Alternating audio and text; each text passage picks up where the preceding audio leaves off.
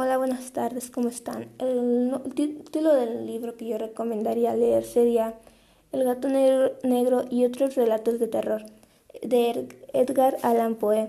Es un libro con misterio, un poco sangriento y siniestro.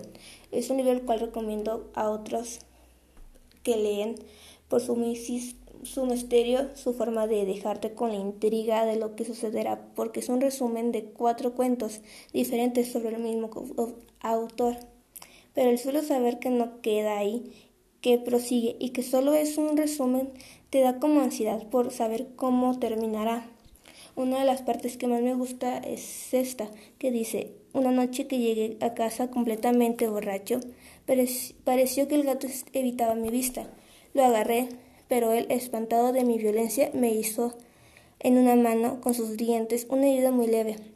Me pareció que el alma abandonaba mi cuerpo y una rabia más diabólica, saturada de ginebra, penetró en cada fibra de mi ser. Saqué el bolsillo del chaleco con un cartupla.